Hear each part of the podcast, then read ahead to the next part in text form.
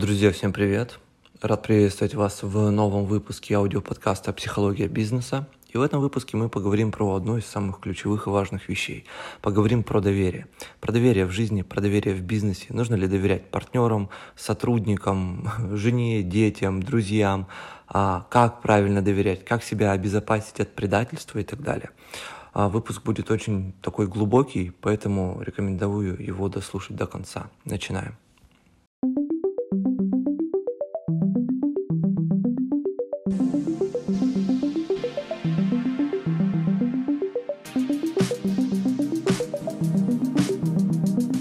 Я решил записать этот аудиоподкаст, потому что многие люди задают мне вопросы про доверие партнерам, сотрудникам, да и вообще в жизни. Часто говорят, что вот в такой-то ситуации мое доверие предали, теперь я не знаю, как доверять, кому доверять и можно ли вообще людям доверять в принципе. Смотрите, а, сейчас мы копнем очень глубоко. На самом деле доверять никому не нужно. Нам нужно просто понимать изначальную мотивацию человека. Каждый человек в мире действует согласно своим мотивам и преследует свои цели. Он стремится реализовать свои желания. И эффективные взаимоотношения происходят только тогда, когда ваши интересы по большей части совпадают. Они очень редко совпадают там на 100%, но они должны совпадать, условно говоря, там на 80%. Тогда вы объединяетесь в эффективный симбиоз и двигаетесь вместе к своей общей цели. Это абсолютно везде хоть в бизнесе, когда вы решаете создать вместе с партнером какой-то проект, чтобы зарабатывать там деньги, да, а это и в семье, когда вы объединяетесь с человеком, чтобы завести детей, вести совместный быт и так далее.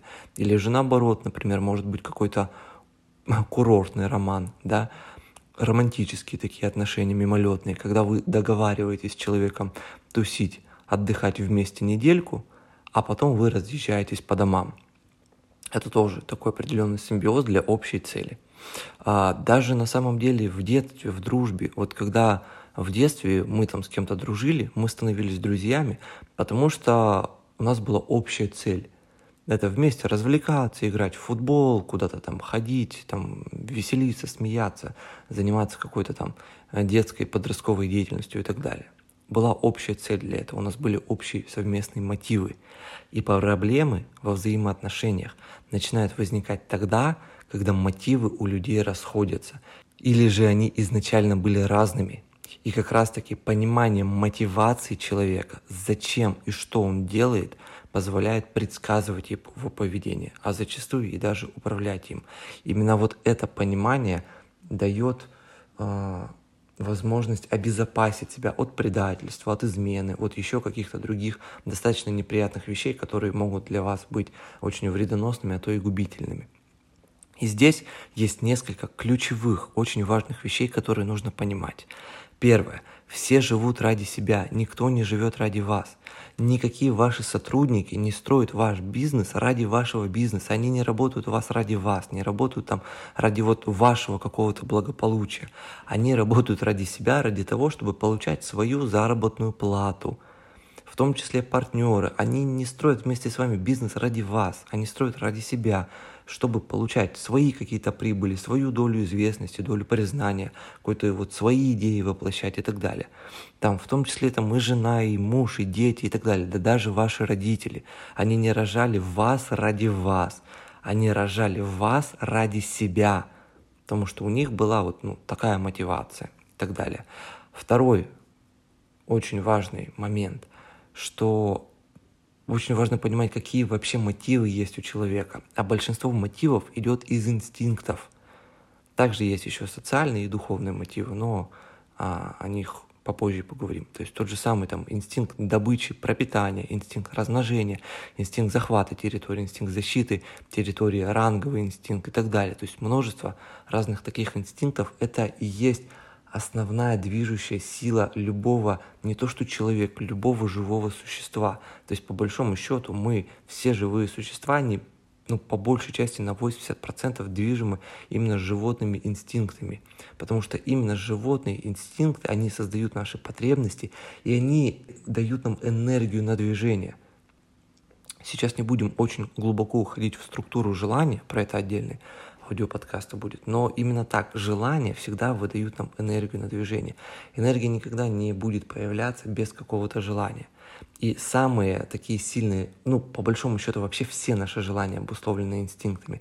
Но а, самые такие сильные желания, где вот где максимальное количество выдается энергии, это как раз-таки вот такие вот первобытные животные инстинкты. Также есть еще духовное желание да, у человека. Так как мы не чисто животные, мы более такие развитые существа. Там у нас есть социальные, духовные желания и так далее. Но они очень редки. Настолько, что я бы даже не хотел здесь их трогать.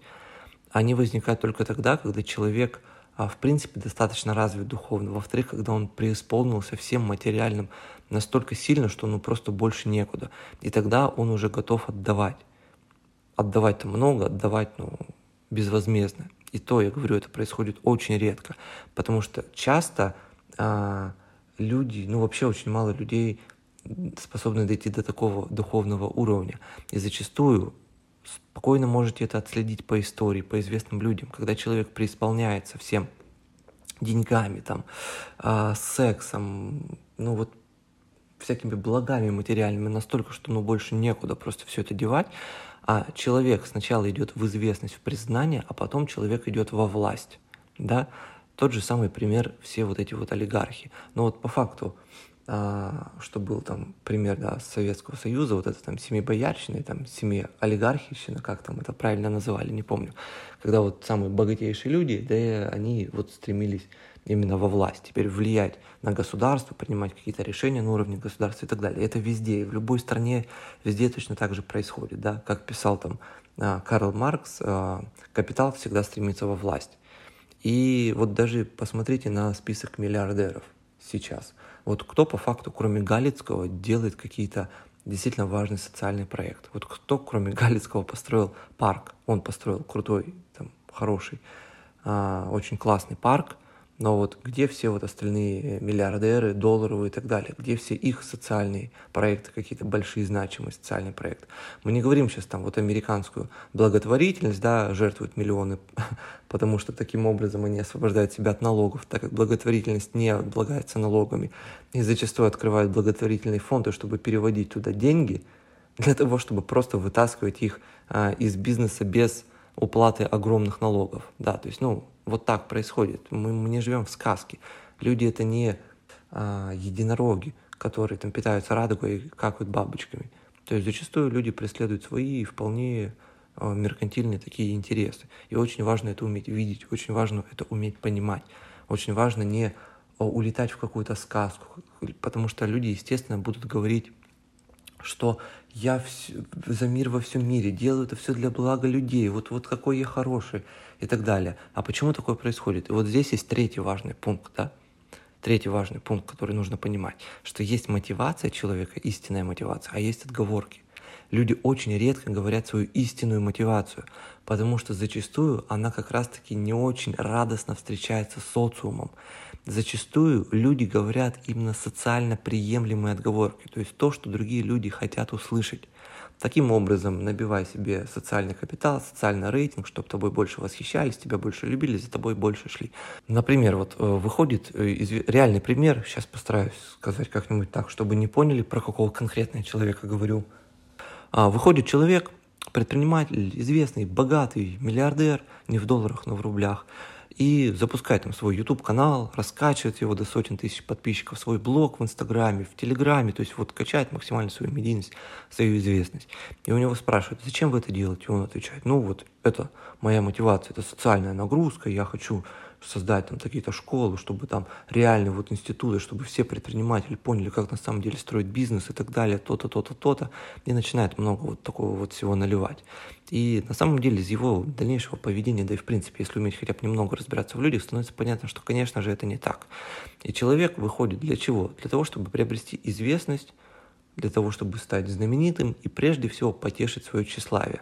И очень много вот таких вот дядек, которые заработали миллионы, заработали миллиарды, да, у них такой следующий уровень желания возникает, чтобы все об этом узнали. Потому что что толку, вот что я такой крутой, если никто не знает об этом, что я вот такой крутой.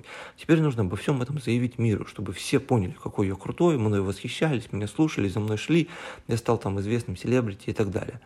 Да, Вот истинная мотивация. А говорить могут люди все, что угодно. Следующий уровень после этого будет, как правило, либо, опять-таки, духовный, в очень редким случаях, что я практически исключаю. Зачастую следующий уровень идет это стремление к власти. То есть это желание влиять на мир, на страну, решать судьбу людей, судьбу народов и так далее. Да, то есть в этом плане у нас есть три уровня. У человека, да и вообще у любого а, такого животного социального. Первое – это деньги, второе – это признание, третье – это власть. Еще раз, как писал Карл Маркс, капитал всегда стремится к власти. И самая сложная и самая важная часть, ну, сложная для большинства людей, но не для меня, естественно, потому что я уже очень долго этим занимаюсь, я вот прям очень легко вижу людей насквозь, ну, просто вот с первого взгляда буквально.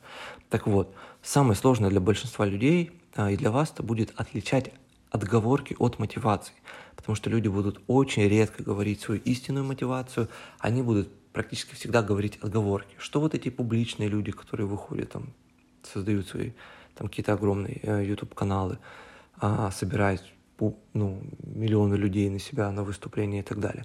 Что там ваши сотрудники, что какие-то там ваши партнеры и так далее. Как правило, люди всегда будут говорить отговорки, а не свою истинную мотивацию. И когда вот вы научитесь видеть и понимать мотивы человека, у вас вопрос доверия вообще не будет стоять. Для вас другой человек больше не будет загадкой с непонятно, а что же он там выкинет, а что же он там хочет, а могу ли я ему доверять, не могу ли я ему доверять.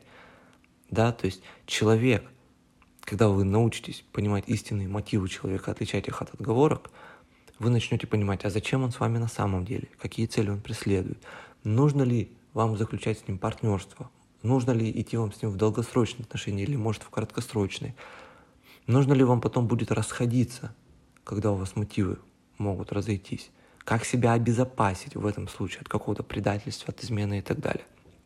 Вы все это будете понимать. И вопрос доверия у вас вообще больше не будет стоять. У вас будет стоять именно... То есть другой человек станет для вас предсказуемым. Его поведение станет вам понятно, зачем, что и как он, для чего это все делает. Вот это самое важное. Реальный пример из моей жизни. Их вообще очень много. Ну вот э, первый, который вот вспомнился. Как-то мы запускали один проект. А я запартнерился с человеком. И вроде вначале мы по мотивам все нормально было, мы оба хотим денег с него заработать. Также это был публичный проект, мы хотим известности, которую, опять-таки, дальше можно монетизировать и так далее. Но очень быстро, буквально вот за пару недель сотрудничества, я начинаю понимать, что у этого человека чрезмерно развит ранговый инстинкт. Ранговый инстинкт – это генетически обусловленная потребность занять максимально доминантное, максимально высокое положение в социальной иерархии. То есть, проще говоря, всегда быть лидером, желательно быть единоличным лидером, вожаком и так далее. То есть и становится заметно, как во многих вещах он очень сильно перехватывает инициативу на себя. Вроде это наш совместный проект, но периодически он оговаривается о том, что э, это его проект да, для людей и так далее. А, очень многое по задачам берет на себя, не подпуская меня. Это тоже был очень интересный момент. Да, это я сам разберусь, там, телеграм-канал, вот эти ресурсы я сам создам, сам буду этим заниматься развитием, ты как бы сюда не вникай и так далее. То есть и многие вот такие вещи, причем очень важные, очень ключевые, стараются взять на себя, при этом вот, ну, максимально меня туда не подпуская, даже когда я прошу. Он говорит, что да, я сам этим разберусь и так далее. И со стороны-то это может казаться, ну, просто вот идеальный партнер, такой ответственный, так во все это вовлечен, готов брать на себя очень многие функции, да, а не делать а не перекладывать на тебя, чтобы ты это все делал. Реально сам на себя все это готов делать. Да, но если разобраться чуть-чуть поглубже, становится понятно, что он, а, в принципе, а, его задача найти себе помощника, человека, которым вначале а, вместе вы стартанете, помо- помочь все это раскачать, а потом перенять полностью инициативу на себя.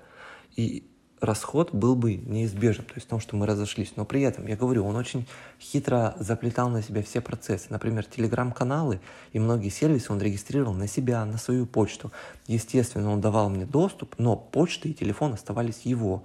То есть в случае там, да, какого-то там неприятного расхода он мог бы, ну если мы разойдемся, он мог бы а, поменять там пароли и так далее, и все. И все сервисы, вся аудитория, все, что мы набрались, оно оставалось бы у него. То есть, и все вот он вот так вот начинает плести, все вот это делать. Я достаточно быстро это вижу, я это понимаю и просто выхожу из проекта. Да, ну, объясняю ему, как и почему я выхожу. А, естественно, он через какое-то время находит другого партнера, потому что в самом начале а, очень сложно запустить одному, и по факту кто ему нужен был, в чем его был мотив. Ему вначале нужен был даже не партнер, ему нужен был помощник, который поможет все это запустить вместе с ним, поможет раскачать, так как начало в том проекте это максимально сложная, тяжелая а, стадия. Да, одному ее пройти очень тяжело. Для этого нужны люди, для этого нужны партнеры. Вот в чем его был мотив. Но в дальнейшем он все это хотел делать сам. Он мне об этом не говорил, но я это прекрасно понимал. А в итоге я выхожу, он находит другого партнера. И примерно через там, 3-4 месяца все происходит, как я его и предсказывал. Они расходятся, да, он берет все полностью на себя и становится единоличным вот таким правителем, да, властителем этого проекта, единоличным ему владельцем. Для меня это было сразу очевидно, потому что я понимал вопрос мотивов человека. У меня не стоит вообще никакой вопрос доверия. Понимаете, я не, не говорю, что вот он предал мое доверие, кто-то там предал мое доверие. Да никто и никогда не предавал мое доверие, и никто никогда не предавал ваше доверие. Люди изначально стремятся к своим мотивам, к своим целям. И нужно это понимать, и тогда у вас не будет проблем. Нужно уметь видеть мотивы человека, уметь отличать мотивы от отговорок. Для меня это уже достаточно легко, потому что я очень давно этим занимаюсь, э, особенно очень давно изучаю этологию. Это даже не психология, еще раз, это этология, потому что здесь мы прежде всего говорим про инстинкты, а не про какие-то другие там психологические желания, да, то есть и так далее. Конечно, здесь есть э, ну, если еще глубже пойти, очень много интересных нюансов, что на самом деле можно внедряться в мотивы человека и менять их под свою выгоду.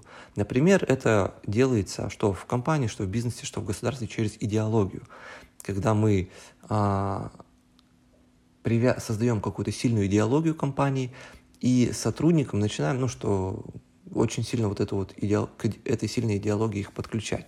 И в какой-то момент а если правильно все это делать, то сотрудник может задвигать свою выгоду денежную для выгода компании. То есть он настолько начинает с ней отождествляться, что ему начинает казаться, вот я это и есть компания, а интересы компании это и есть мои интересы. Да, и он начинает ну, фактически всего себя отдавать там работе, вашей компании и так далее.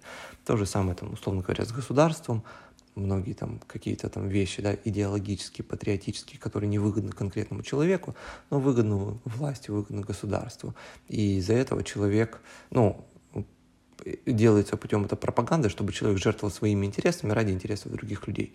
Но это такая совсем уже глубокая тема, как-нибудь мы, может, про нее проговорим, но э, еще не скоро. А на данный момент вот как раз-таки на вопрос, э, нужно ли доверять в жизни и бизнесе, я думаю, достаточно подробно ответил. Поэтому всем пока, с вами был Егор Астахов. До встречи в следующих выпусках. Также подписывайтесь на мой телеграм-канал. Можете писать мне для консультации личной работы в, опять-таки, в Телеграм, да, в Директ. А на этом у меня все. Всем удачи, всем пока.